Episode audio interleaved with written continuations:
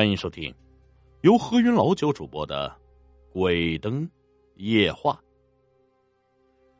在这丰都城里的一个小镇上，父子二人相依为命。父亲呢，忠厚老实，是个木匠，人缘极好。这儿子却好逸恶劳，这成天是偷鸡摸狗，不干正事啊！这村民们无不痛恨。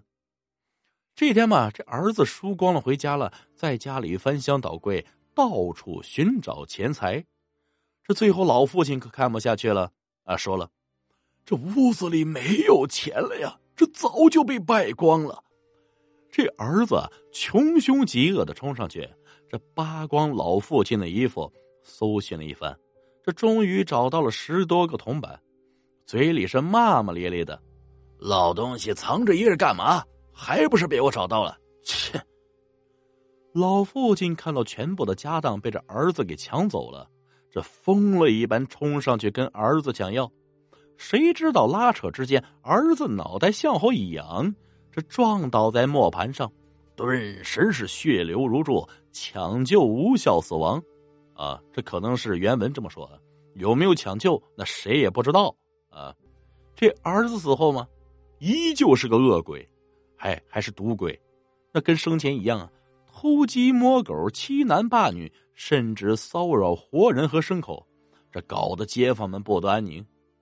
这一天，儿子的魂魄来到家门口，门口呢有这么一只大黄狗冲着他狂吠。老父亲就知道是这个死鬼儿子来了，拿起斧头破口大骂：“你这狗东西，活着不学好，死了还不安生！”这儿子跪了下来，对老父亲说：“父亲息怒，明天我就要去地狱服刑了。临走的时候，我想要见你最后一面。你放心，从今以后我再也不会打扰大家，我也会在地狱里好好服刑，洗心革面，来世做个好人。”这老父亲听儿子的话，那是眼含泪花迎了上去，这哽咽的说：“ 好，好。”来世啊，做个好人。这儿子交代完后，对大头鬼说：“我们走吧。”老父亲看着儿子带着枷锁，跟着大头鬼消失在黑夜中，那顿时是老泪纵横。打从这儿以后啊，四邻安宁了下来，这再也没有听说这谁家闹鬼了。而老父亲坐在门外时，时常坠泣，这想念着儿子呀。儿子说到做到啊！这见了判官之后，主动要求去地狱的十八层服刑，要为前世做的坏事赎罪。判官欣然同意啊！这儿子被带到了地狱十八层，被下油锅、锯断双手，这种种酷刑尝试了个遍。这刑期完成之后啊。判官问他有何感想，哎，他说：“我一定要痛改前非，好好做人。”判官看他挺有诚意啊，这又把他给安排在苦役城里干活。那这个地方啊，我给各位说，那不分昼夜干活。这小鬼后面还拿着皮鞭棍棒殴打，那简直是苦不堪言。但是哈，他并没有埋怨半句，真心是赎罪。还主动去干最累最脏的活这些都被判官看在眼里。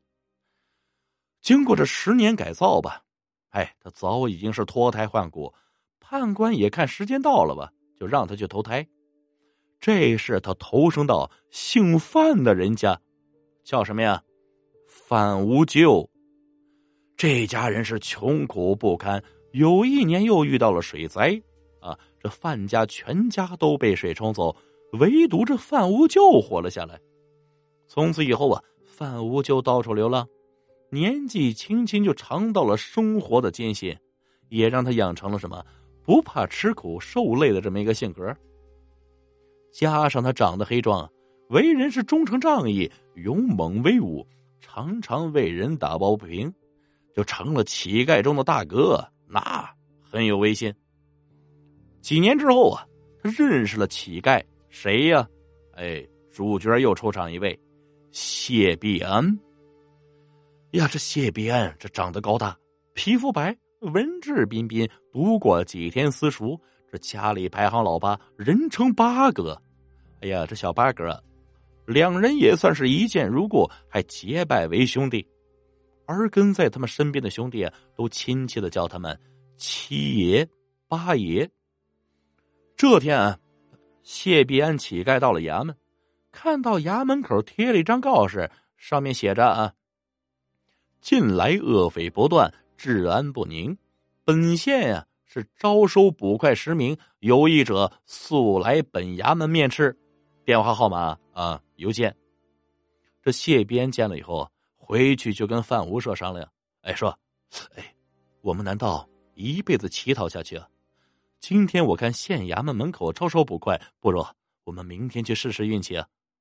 也吃下皇家饭，你看看这如何？这范无就拍腿，当时就答应了。这俩人熟悉一番，这打扮的那是干净利落，来到了县爷啊，见的县太爷。这县太爷看他们俩人身体挺壮，哎，当场就录用了。俩人还各自得到纹银二十多两啊！这俩人啊，一直要饭，就从没见过这么多银子。那当时高兴的就拥抱在一起大笑。哎呀，就跟我一样啊，咱也没见过梦幻岛长什么样。哎呀，我的天哪！啊，这第二天呢，俩人穿上了捕快制服，腰间挂着佩刀，威风凛凛，神气十足。他们也第一次感到了做人的尊严。打从这儿以后，兄弟俩人是仗义出剑。破获了许多大案，而那些土匪强豪一听到什么七爷八爷的名号，我的天，这个个闻之丧胆。那县太爷也对他们是更加器重。这天，县太爷呢交了一件大案让他们去办理。范无咎这经过了文本，一看，哟，跟谢边风风火火，这就上路了。谁知道啊，来到了市桥边上。当时天公不作美，下起了大雨。可是这雨一直下，这丝毫不见小。最后啊，这范无就对谢边说了：“哎呀，这雨啊，看来短时间不会停。这些公文可千万不能失啊！现在你赶快回去拿伞，我在桥下死等。哎，不见不散。”当时谢边冒着大雨，飞快的回去拿伞。可是走进家门后，哎呦，他肚子疼了。哎。谁呀，都有个急事啊！当时冷汗直冒，再加上淋了雨，引发了感冒。他把全身擦干，躺在床上休息片刻，就想着吧：哎呀，等我这肚子不那么疼了，我就上路。谁知道谢边这一躺下，这个货睡着了。雨水是越下越大，大桥下的积水也是越来越深。淹没到了范无咎的后背，这个范无咎啊，哎呀，按我们这儿讲话，那也是个料啊，死心眼儿，是吧？这范无咎双手把宫门托起，就在这儿死等。这雨还在一个劲儿的下，最后淹没了范无咎的头顶，而他呢，为了信守承诺，一直紧紧抓着桥墩儿。这又过了几个时辰，雨过天晴，阳光灿烂，这大地上洪水退去，谢边睡了一觉。哎呀，感觉那叫一个爽啊！可是他好像他妈想起了一件事儿，哎，送伞。还有啊，这范无咎他当时给我吹啊，说什么在桥下死等啊。他抓起雨伞夺门而出，等谢边到了桥下。发现范无咎全身湿漉漉，已经被淹死了。而临死前呢，他双手抱着桥墩手里依然拿着公文。谢边见到这儿，两眼一摸黑，就晕了过去。在县太爷的帮助下，谢边风风光光把范无咎大葬。而当天晚上，谢边找了这么一棵树上吊死了。因为他也要信守承诺，生死都是弟兄。范无咎死后，来到了奈何桥边上，这孟婆就赶紧说呀：“哎呀，别急着赶路，你那朋友马上就来了。”这范无咎等了一会儿，哟，我看，哎，就见这谢边风风火火赶过来了。俩兄弟在阴间见面，那是又哭又笑，那癫狂劲儿看了都让人心酸。这也让孟婆感慨呀：“好嘛，这才是兄弟。”俩人准备上路的时候，就只见崔判官带着大队人马浩浩荡荡过来，他满脸堆笑抱拳：“嘿嘿嘿，七爷啊，八爷，久等了。”怎么回事啊？原来呀，这阎罗王念在他们为人仗义忠厚，封了两位阴司为神。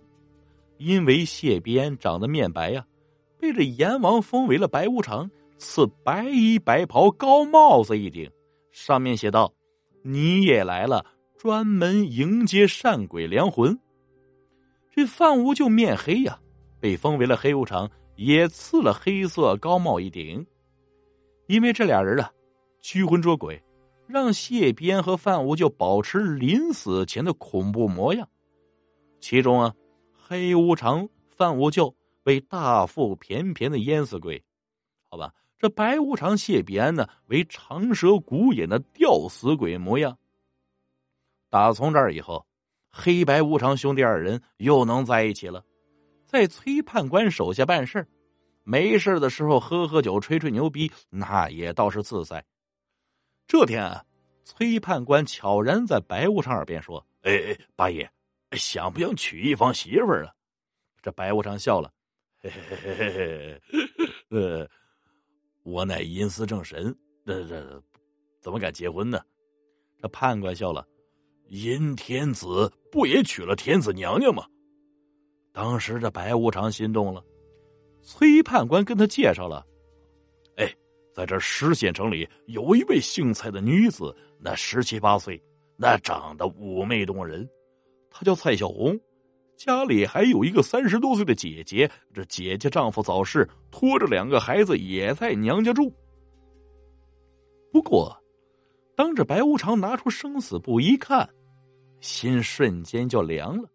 为什么呀？原来这崔小红还有五十年的阳寿啊，而他父母老迈，需要他照顾。这白无常实在是不忍心啊。这崔判官说了：“哎呀，没有关系。”你可以在女鬼中挑选一下嘛？白无常无语了。哎呀，怎么着呢？他心里只有蔡家的姑娘。这一晃数月有余啊。这一天，这白无常无所事事，在阴间乱逛，看到孟婆亭里有一个漂亮的女鬼，身边还带着俩孩子。他左看右看，觉得这个鬼怎么这么面熟啊？啊，对，他不就是蔡小红吗？这白无常想到这里，那是激动无比啊！这白无常冲到了孟婆亭，说：“哎哎，小小红，你怎么来到这里了？你还有五十年的寿命啊！”女鬼连连摇头啊：“我叫蔡小梅，蔡小红是我的妹妹。”这白无常立刻松开手。这女鬼继续说：“呀，前些日子是清明节，我带两个孩子去上坟，谁知道江水猛涨，我和两个孩子掉入河里淹死了。”这白无常听到这里，顿生怜悯之心，心想：“哎呀，既然是蔡家女子，这长相如此相似，啊，不如娶了吧。”这孟婆看出白无常的心思，哎，就给他们做了个媒。咱也没想到，这孟婆还有当媒婆的资质。这不久之后，蔡小梅带着两个孩子嫁给了白无常。结婚那天，阎罗天子亲自主持婚礼。崔判官和众鬼吏他们全部来祝贺，平时森严的阎罗殿也是群鬼欢舞，是欢天喜地。结婚之后啊，蔡小梅也是激动万分，说了：“父母一下子死去，我们三个亲人肯定是肝肠寸断。如今我过得好，我真想让他们知道。”这白无常说了：“哎，不是，你可以给他们投梦啊。”这第二天晚上，这蔡小梅的父母双双做了一个一模一样的梦，梦到女儿成亲了，那生活非常幸福。这梦里呢，蔡小梅还邀请二老啊去丰都城看看女婿。二老激动万分，好不容易来到了丰都城，这爬上了平都山，在云层里看到了白无常和无常娘娘。二老揉了揉眼睛，一看这无常娘娘。长得和大女儿蔡小梅酷似啊，身边呢还有俩小孩儿。不正是自己的亲外孙吗？这老夫妻欣喜若狂，当即决定为女儿女婿修一座无常殿。老夫妻把黑白无常和女儿的事迹讲给众乡亲听，而不少人也知道关于七爷八爷的传说，更没想到他们竟然去阴间当了黑白无常。于是大家是有钱出钱，有力出力。没多久，一座高大宏伟的无常殿修建好了。屹立在半山腰上。这大殿内呢，白无常是手摇蒲扇，喜笑颜开。无常娘娘牵着两个孩子贴在了丈夫身边，一家人和和美美。有诗曰：“啊，例行公事，披星戴月，全家和睦，欢天喜地。”众人散去之后。就连阎罗天子、崔判官和众小鬼儿，哎，都来参观这座无常殿，看看这儿，看看那儿。这看着看着，崔判官打趣黑无常：“嘿，七儿孙满堂啊！”羞的黑无常那张黑脸也是透出了两抹红晕。阎罗天子离开之后，黑白无常兴高采烈的跟着蔡小梅讲述他们兄弟二人患难的故事。蔡小梅说。你们兄弟二人，现在、将来、以后，那都会是好兄弟，也一定都要做阴间的好捕快。兄弟二人笑着点点头，整个无常殿洋溢着幸福快乐的气氛。而从此，民间也流传着关于黑白无常生前死后的英雄故事，一直到现在。